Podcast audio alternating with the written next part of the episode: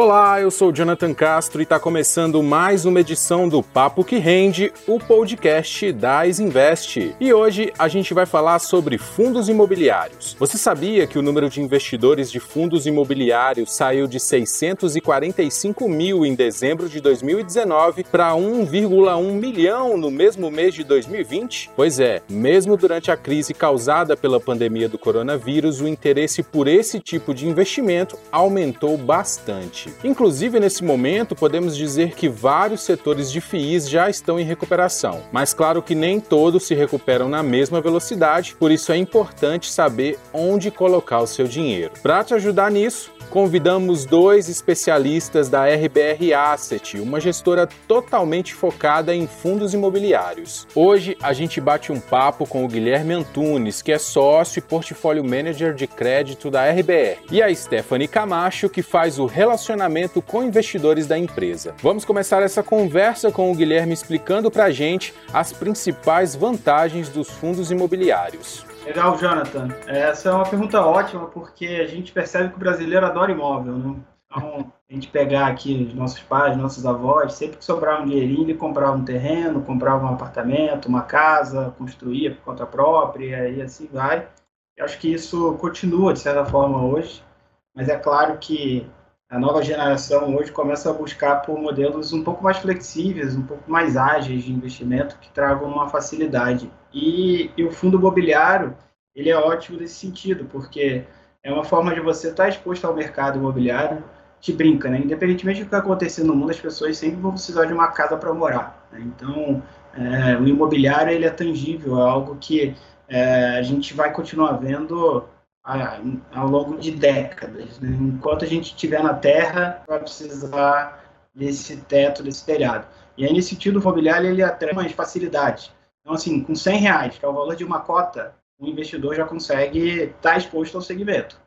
Quanto que custa um imóvel hoje, um terreno que seja? Né? Então, é a facilidade de você poder, com um montante pequeno, já investir nesse segmento imobiliário é um grande atrativo. Né? Outro ponto é a questão de você diversificar. Então, vamos imaginar que o investidor ele tinha 50, 100 mil reais para comprar um apartamento em São Paulo. É, e aí, eventualmente, ele poderia comprar um apartamento só. Com esse mesmo montante, com essa mesma quantia, dentro dos fundos, do segmento de fundos imobiliários, ele consegue comprar cotas de diferentes fundos, de diferentes segmentos. Então, ele não precisa estar só no residencial, por exemplo. Ele pode investir em lajes corporativas, ele pode investir em galpões logísticos, ele pode investir em shopping. Então, é sempre o que a gente fala né, da facilidade de diversificação. Esse é um ponto importante. Outro é a liquidez. Você comprar um imóvel hoje, para você vender esse imóvel, caso você precise desse recurso por algum motivo, que você quer investir em outro segmento, você quer viajar, etc., é, você não consegue vender isso rápido. Você precisa contratar um corretor, todo aquele embrolho e burocracia. Em fundos imobiliários, através das cotas, você vai no secundário, no mercado secundário, através da bolsa. Da mesma forma que você vende uma ação de uma empresa listada, hoje você vende uma cota de um fundo imobiliário. Então, isso é questão de, de horas, de, nem horas, questão de minutos para você viabilizar essa venda. Então, a gente fala o benefício da liquidez. É, um quarto ponto, que é importante a gente dizer, e até vendendo nosso peixe, os fundos imobiliários eles contam sempre com um gestor por trás, como nós, que somos da RBR Asset, é uma empresa, um, são gestores focados no segmento imobiliário. A gente só faz isso né, no nosso dia a dia. Então, é, essa especialização e contar com um gestor por trás que está protegendo, está acompanhando o patrimônio dos investidores, eu acho que é um grande atrativo também. Porque o investidor, se ele vai sozinho comprar um apartamento, ele que tem que cuidar daquilo, né? Ele tem que pagar IPTU, tem que conseguir alugar, tem que cobrar o inquilino e por aí vai. Né? E por fim, acho que é um benefício extraordinário, né? principalmente hoje, é, com, com os spreads, os retornos cada vez mais reduzidos, é a questão da isenção fiscal para a pessoa física. Então, investidor, pessoa física, é, que investe nas cotas de fundos imobiliários, os rendimentos desse fundo, eles são isentos de imposto de renda. Nós estamos falando de uma economia substancial. Assim, existem outros benefícios também, mas se eu tivesse que resumir nos cinco principais, seriam esses. Né? Então, facilidade de você comprar uma cota, diversificação, liquidez, contar com um gestor especializado e, por fim, essa questão da isenção do imposto de renda. Legal. Quando a gente fala em imposto de renda, isso de alguma maneira impacta na rentabilidade, ou seja, esse, essa economia aí do imposto, no fim das contas, faz você ter uma rentabilidade um pouco maior? Funciona mais ou menos assim? Exatamente. Vamos imaginar que você tivesse um, um apartamento, você aluga esse apartamento. É, se você for pagar um imposto em cima desse aluguel, vamos imaginar mil reais, é, você vai ter um retorno líquido, não mais de mil reais, mas vai ser, por exemplo, vai depender do regime tributário, como é que está a estrutura de investimento, mas vamos falar, você vai receber 850 reais por mês de aluguel. Se você tem o mesmo aluguel através dessas cotas de fundos imobiliários, os mesmos mil reais eles entram líquido para o investidor poder usar esse recurso, reinvestir, é, consumir, etc.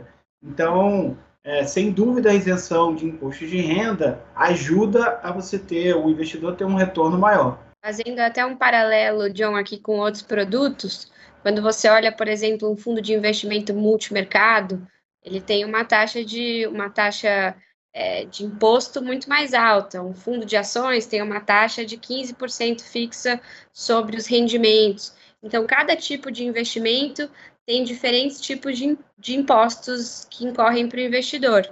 Nesse caso, hoje, o, o, fundo imobiliário, o fundo de investimento imobiliário, dentro das, das competências da lei, está dentro da categoria de produtos hum, que tem menos impostos disponíveis a mercado. Então, assim, pensando em eficiência tributária, para a pessoa física, de novo, né? Tudo isso na pessoa física. Se você investe via uma empresa, não se aplica. Mas para o investidor em geral, para você que está assistindo a live, sua, sua conta na física, é tá dentro da caixinha dos melhores produtos que você pode investir da perspectiva fiscal. Legal. Queria até adiantar aqui uma pergunta da Simone, que ela é bem específica. Ela falou que tem 7 mil reais disponível. Qual o melhor fundo imobiliário para investir? Não sei se vocês podem dar essa resposta, mas eu queria usar essa pergunta para a gente falar, ajudar a Simone a escolher o melhor fundo para ela, falando um pouquinho dos tipos, né? Hoje a gente tem, a gente tem, na verdade, várias categorias de fundos imobiliários, tijolo, papel. Eu queria perguntar quais que vocês trabalham, são todos aí na RBR, como é que vocês fazem essa seleção, explicar um pouquinho deles também para Simone, para o pessoal poder entender. Eu imagino que isso acaba tendo um, é, diferentes comportamentos em cada fase da economia, né? O, o, fundo imobiliário de crédito, de papel, de tijolo. Perfeito. Sem dúvida. Stess, vamos falar da, da RBR, né? Aproveitar Sim. e a gente contar nossas estratégias. Vou contextualizar, Simone, porque aqui, obviamente, eu tenho um viés, porque eu vou te falar que os melhores fundos são da RBR, é, mas o que a gente quer aqui é trazer mais informação para vocês poderem tomar a melhor decisão possível, né? Como o Guilherme mencionou, com 100 reais você consegue comprar uma cota de um fundo. Então, com 7 mil dá para você comprar vários. Obviamente, a gente não recomenda você comprar 70, né? Mas, assim, é, existem diferentes categorias. E aí, contando um pouco da RBR, e aí a gente entra já nos segmentos, que depois eu deixo o, o, Guilherme aprofundar aqui, até contando um pouco como esses segmentos se comportaram em 2020, que trouxe bastante, é, trouxe bastante luz aí para a gente tomar essas decisões. A RBR ela foi fundada em 2014 exatamente com essa perspectiva de que o brasileiro gosta muito de imóveis e de que faltavam bons gestores, gestores profissionais olhando para os imóveis.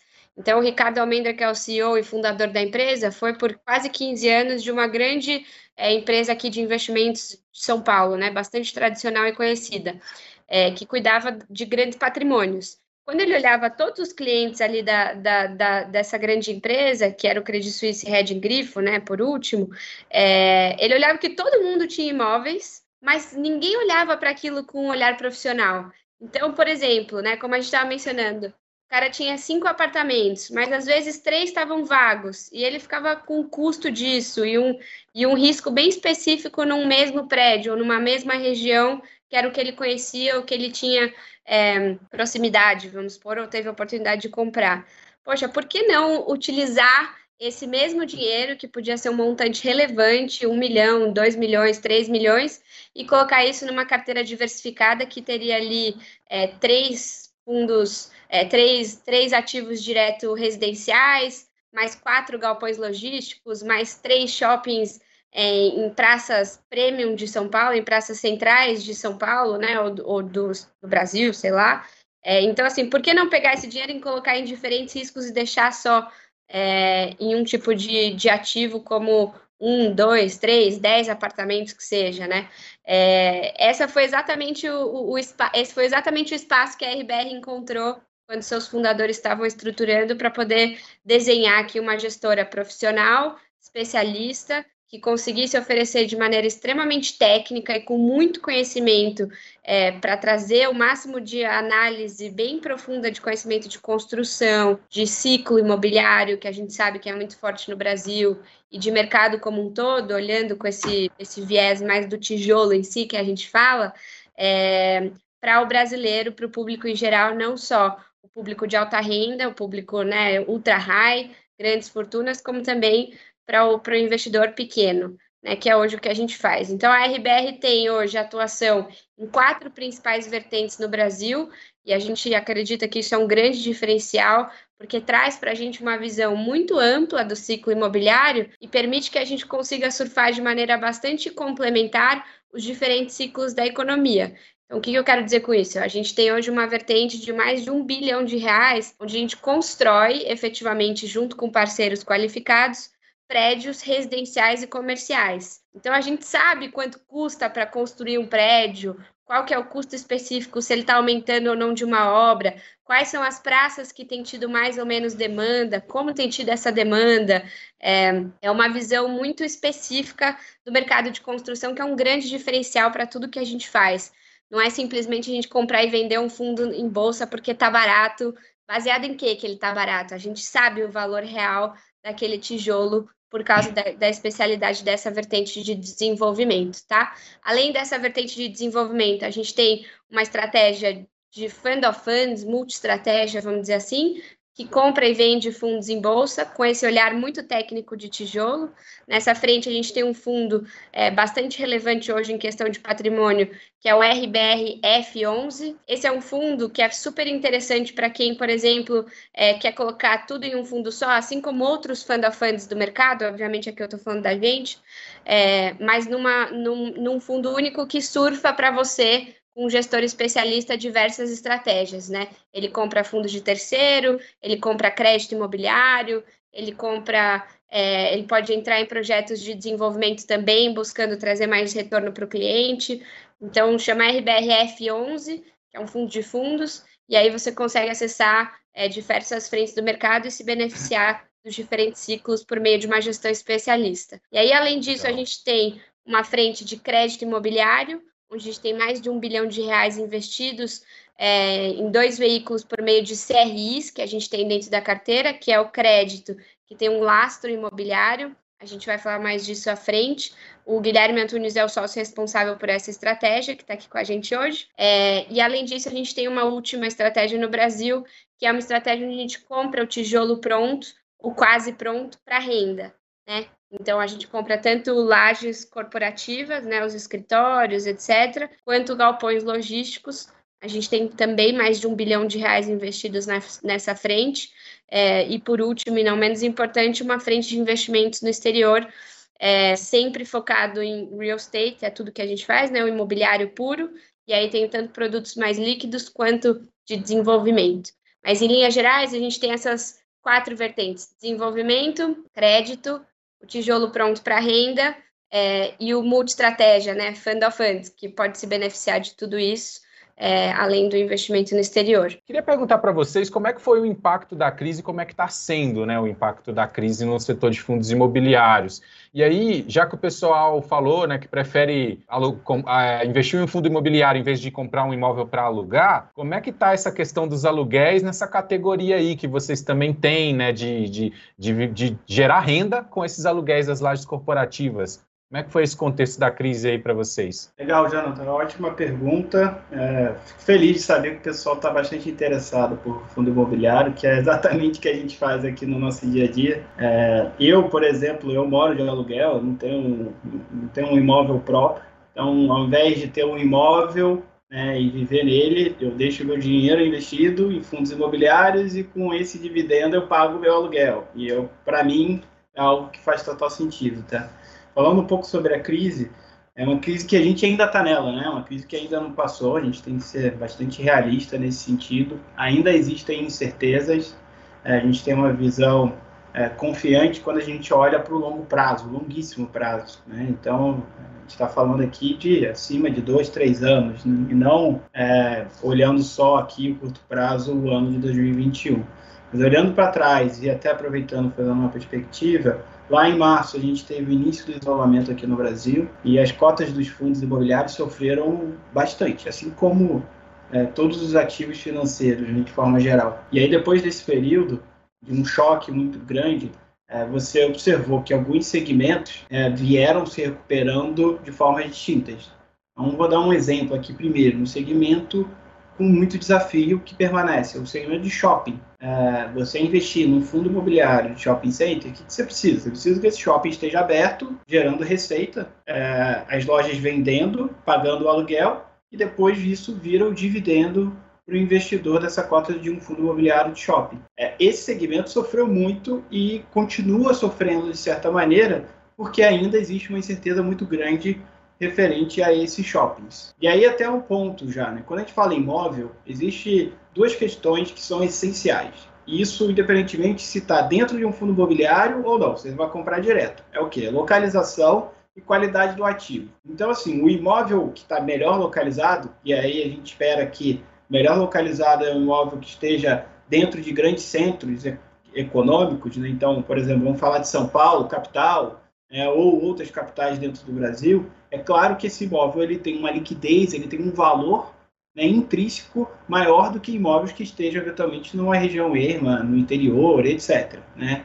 É, e o segundo ponto é a qualidade desse tijolo. Né? Então, quando a gente pega dentro do segmento de shoppings, ainda, né, que é o segmento que eu comentei que, que vem tendo um desafio muito grande, muita incerteza, você tem que separar o que, que é o ativo bom do que, que o ativo sólido, vamos usar adjetivo bom, o ativo sólido do que é um ativo que não tenha tanta liquidez, não tenha tanta essa solidez. Né? Então, você observou que mesmo dentro do segmento de shoppings, alguns fundos voltaram mais rápido do que outros. Tá? Então, se eu falei de shopping, a gente pega o segmento, por exemplo, de CRIs, né? FIIs de CRI, e aqui na RBR a gente tem dois fundos com essa modalidade. O que, que é isso? Isso é crédito imobiliário. Você empresta recurso para uma empresa com a garantia no imóvel e muitas vezes você tem um recebível imobiliário por trás também como garantia. Isso é que a gente chama no mercado de renda fixa. Por quê? Você sabe o quanto que essa empresa tem que pagar de juros e quanto que ela tem que pagar de amortização. Isso é um cronograma previamente definido. Independentemente se a economia está indo mal ou bem, independentemente se a gente vive um, um, um lockdown ainda, esse, essa empresa, esse devedor, ele precisa pagar os juros e a amortização. Então, por natureza, ele tem menos risco do que outros segmentos que se enquadram no segmento, se enquadram no grupo de renda variável, que depende que esses ativos estejam operando, gerando aluguel para virar um dividendo para o investidor. Esses segmentos dos fundos de CRI, que é crédito imobiliário, eles performaram, eles sofreram, é claro, lá em março, mas ele, ele foi um dos segmentos que mais rapidamente se recuperou, justamente por conta desse componente é, de menor risco por ser renda fixa. É, uhum. E de forma super interessante, por mais que a economia tenha sofrido bastante ao longo dos últimos 12 meses, grande parte das carteiras de CRIs, de crédito imobiliário, dos fundos disponíveis no mercado, elas tiveram uma performance muito sólida a gente observou que grande maioria, e assim, podemos falar em números altos, 97% dos devedores pagaram juros e amortização em dia. Então, foi um, uma ótima forma também de testar a solidez dessas carteiras de crédito imobiliário. Então, esses fundos, se a gente olha para trás, em 2020, é, o segmento de fundos de CRI foi o segmento que melhor performou no mercado dentro de demais, comparando com outros segmentos de fundos imobiliários. Então, acho que isso demonstra, demonstra que quando a gente fala de fundo imobiliário, não é que é só uma classe só. Ali uhum. dentro você tem diferentes tipos de investimento: renda variável, renda fixa, e aí dentro disso você ainda vai explodindo para laje corporativa, shopping, uhum. residencial, loteamento, e por aí vai. Sim, e Guilherme, é, eu sei que pode parecer assim uma coisa mais distante, né, quando a gente fala de, de siglas como CRIOS, né, ou tijolo, ou onde o, o, o, fundo investe, o prédio, mas todas essas informações o investidor ele consegue checar, né? Hoje em dia o investidor consegue saber se o fundo é de CRI, se ele investe em imóvel, de tijolo, imóvel físico, é, checar o histórico de rentabilidade, informações sobre o gestor, quem é, como faz, estratégia, tudo isso, todas essas informações hoje em dia estão disponíveis para o investidor pessoa física, né? Sem dúvida. Isso é algo importante na nossa avaliação, é, ter essa transparência para o mercado e informações de qualidade. Então, aqui na RBR, a gente investe muito nisso. A Stephanie é uma das responsáveis por cuidar dessa forma nossa de passar as informações para o mercado dentro dessa área de relação com o investidor. Então, hoje a gente pode dizer que os fundos imobiliários eles têm é, uma atuação, um relacionamento com o investidor similar se em alguns casos não for melhor do que as empresas, as ações né, de empresas de companhia aberta. Então, acho que isso, isso é muito interessante. Né? Você consegue entrar dentro de um portal de um gestor, acessar o relatório que é mensal, né? nem trimestral, que nem das empresas, né? mensalmente, o gestor ele divulga, e entender qual que é o ativo investido, como é que ele está performando, quais são as características desse ativo, como é que tem sido o resultado do fundo, um pouco de perspectivas. Para cada uma das nossas estratégias, a gente tem um site específico com essas informações que eu estou comentando. E isso, Jonathan, é, a gente está falando de um segmento que é um segmento teoricamente recente no Brasil. Se você olhar em outros países, já existem há 30, 50 anos, mas no Brasil, você está falando de um segmento que tem, assim, de forma consistente, 10, 15 anos no máximo. É, essa, essa, essa, essa capacidade do investidor acessar as informações isso pode ser observado dos últimos cinco anos para cá. E a gente, olhando para frente, a gente acredita que isso vai melhorar cada vez mais, porque os gestores estão fazendo um ótimo trabalho nesse sentido. Então, eu acho que sua pergunta ela é muito importante nesse sentido, porque é, para o investidor tomar uma, uma, boa decisão, ele tem que ter informação em mãos e nós, gestores, é, o nosso papel é trazer essas informações para o mercado como um todo. Legal. Olha só, tô com uma pergunta aqui do Isaí. Eu acho que muita gente tem essa dúvida quando fala, quando se fala em dividendos. Quanto devo investir em fundo imobiliário para ter uma renda mensal de 650 reais? Dá para fazer alguma continha que, que chega assim numa previsão de, de, de quanto vai gerar de dividendos, de, de, de, desses aluguéis, né, dos FIIs? Rapaz, isso é uma pergunta super específica, assim. Dá para a gente é, responder, não completamente, mas dar algumas sugestões, algumas indicações. Né? Se você pegar dentro de diferentes segmentos tá, de fundos imobiliários, isso que é importante, né? O investidor ele tem que pesquisar, ele tem que entender para conhecer aonde ele está investindo, né? Não é que é, não dá para comparar todas as cotas de fundos imobiliários, mas pegando aqui um intervalo, os fundos imobiliários hoje eles têm rendido entre 5% e 10%. Então, assim, é um intervalo muito grande. É, mesmo 5% é interessante, porque já é duas vezes a taxa Selic hoje. Né? Então, é Sim. é duas vezes. Isso por ele... ano. É, por ano, exato. É, não por mês. Importante isso, né? que faz uma diferença muito grande. É por ano. É, então, assim, ele, é, é, é, esse investidor ele pode fazer a conta considerando esse intervalo. E aí ele precisa entender o quanto de risco ele está disposto a correr para ficar nesse 5% ou para buscar o 10%. Então, dá para dá ter essa, essa ideia e você consegue fazer essa conta usando esse número entre 5% e 10% de rendimento ao ano. E aí, por mês, você tem que dividir por 12 numa conta de juros simples, que não é tão óbvio assim, mas uhum. é um pouco da indicação. Legal. Já que a gente falou em risco, eu vi que tem um pessoal comentando aqui, conversando, na verdade, no chat sobre reserva de emergência. Vocês veem é, fundo imobiliário como uma opção também para reserva ou não é um ativo para esse tipo de objetivo, na visão de vocês? É difícil você colocar um ativo que entra numa categoria de maior risco como um ativo da sua reserva de emergência. Por quê? Num cenário, por exemplo, de crise, como foi a crise aguda ali da pandemia de 2020, essas, esse instrumento, fundo imobiliário, por mais que você tenha alguns segmentos mais resilientes do que os outros, ele tem um comportamento de um ativo de bolsa. O preço dele de tela, ele é definido pela oferta e demanda, né? Oferta e demanda, assim. O que, que isso quer dizer? Compra e venda, negociação. Então, se você tem, por exemplo, o seu dinheiro de emergência nessa vertente, e você tem nesse instrumento, que é o fundo imobiliário, e você tem um momento de estresse que todo mundo está precisando de dinheiro e vende, você vai ter um impacto na cota negativo e isso prejudica a sua reserva de emergência.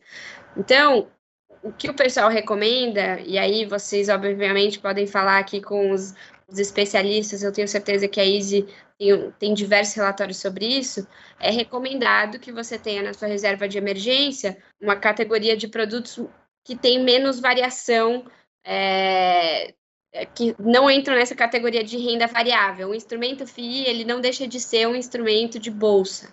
É, então, assim, ele, tem, ele tem a marcação a mercado, né? Então, todo dia ele tem um valor. Pode subir ou pode cair. E aí, se você precisar num dia vender, num dia que ele caiu, você vai perder, você vai perder valor, né? Então, É a gente indica fundos imobiliários é, como um investimento de longo prazo que não seja a sua reserva de liquidez. Porque ele tem essa marcação ao mercado e qualquer ativo que tenha marcação ao mercado está suscetível a ter eventuais perdas de patrimônio. Né?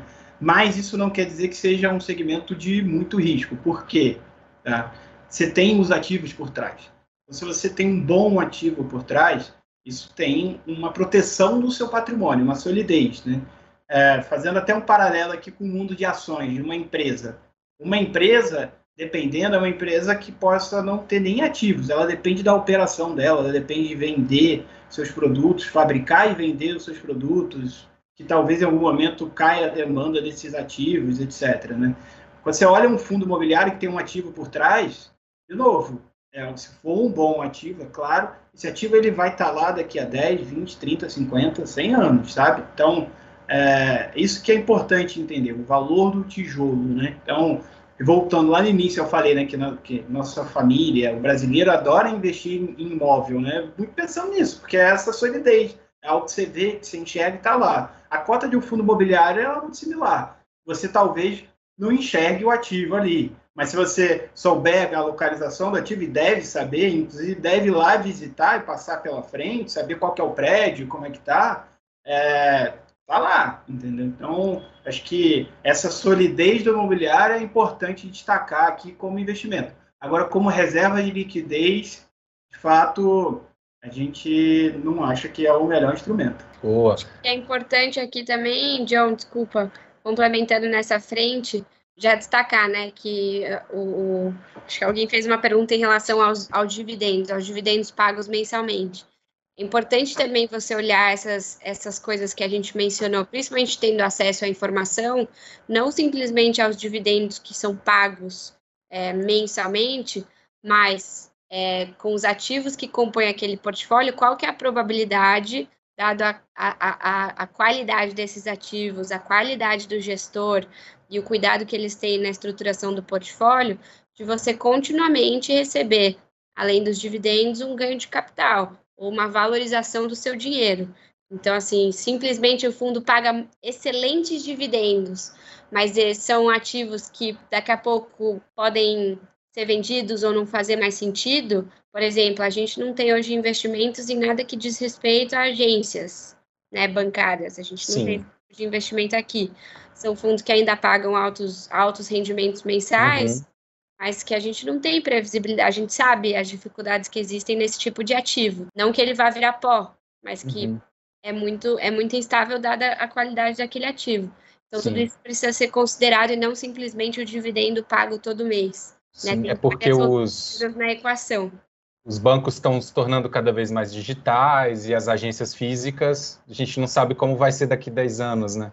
Exato. E vou trazer uma pergunta aqui, que a Laila perguntou da sopa de letrinha, ela está querendo saber mais o que, que é o tal do CRI, como que ele funciona, como é que é esse investimento aí, que vocês usam na composição do fundo, na verdade, né? Sim, sem dúvida. É, o CRI ele significa Certificado de Recebível Imobiliário. E aí, para é, deixar traduzindo isso né, de forma simples, é o que? É um crédito imobiliário. Um crédito que tem uma garantia imobiliária por trás, ele está atrelado a um imóvel, ele está atrelado a um contrato de locação, é, são operações de crédito, e aí o que é crédito? Você empresta para uma empresa, e aí você tem que, essa empresa tem que te pagar de volta o recurso que você emprestou com, com juros, né? É um pouco do que o banco faz, né, de certa maneira. Então, o CRI é isso, é um crédito imobiliário com garantias imobiliárias por trás. E aí, dentro desse tipo de crédito, é, cada gestor e diferentes veículos acaba seguindo estratégias diferentes. Então, você tem gestores que são é, mais focados em determinadas regiões do Brasil. Por exemplo, na RBR a gente tem é, 65% da nossa carteira de crédito localizada em São Paulo. Então, a gente tem uma exposição grande a essa região. É, nada de bairrismo aqui, tá, gente? É só. Eu nem, eu nem paulistano sou, tá? Eu moro em São Paulo, mas eu vim de outra cidade é, mas é simplesmente uma questão, a gente acredita que o mercado imobiliário de São Paulo ele é muito robusto, resiliente, e a gente está observando isso ao longo dos últimos 12 meses e continua essa perspectiva, tá?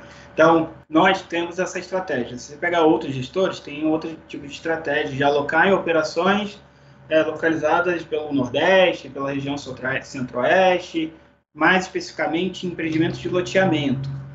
Então, e aí você tem voltando ao que eu comentei sobre o CDI e inflação, também é importante. Você tem fundos que investem em crédito imobiliário que estão atrelados ao CDI, que aí acompanha a taxa Selic, de certa forma. Você tem é, carteiras de CRI que estão atreladas à inflação, que é, essas carteiras nos últimos meses performaram super bem, porque o GPM chegou a níveis assim estratosféricos e deve continuar ainda por um período. O IPCA também subiu bastante em alguns meses, né? Então tem essas diferenças que é importante o investidor é, entender um pouco para tentar buscar é, seu, seu, seu, seu perfil né, mais adequado. Só complementando uma coisa, por que, que a gente acha realmente que São Paulo é uma praça mais resiliente, né? Acho que um exemplo que fica claro entender isso é que na, na prática tudo é oferta e demanda. Então, assim, a gente enxerga uma demanda muito grande por terreno, por imóveis, por ativos em localizações estratégicas, né? A gente sempre fala que o imobiliário é tudo é localização, localização, localização. Então, você estar numa praça que ela é muito concorrida para diferentes tipos de é, finalidades é muito positivo, porque se aquele terreno, por exemplo, de uma obra não dá certo, a gente consegue vender para virar uma outra coisa. É, então, ele tem um valor muito alto e o que a gente fala de uma liquidez mais alta, diminuindo bastante o risco. Se a gente pega uma terra como garantia numa praça distante, que não tem nenhuma demanda e tem um monte de opção de terra naquela região, a gente perde um pouco o nosso poder de barganha e aumenta mais o risco. Então, só para deixar claro aqui um exemplo mais palpável, que aí fica simples de entender por que, que a gente tem uma concentração tão grande aqui em São Paulo, é, tanto o estado quanto principalmente a cidade em si, tá? Pessoal, esse foi o Papo que Rende especial sobre fundos imobiliários. Eu espero que vocês tenham gostado da conversa. Se tiver qualquer sugestão, dúvida ou crítica, é só comentar nas nossas redes sociais. Muito obrigado pela sua audiência e até a próxima. Tchau!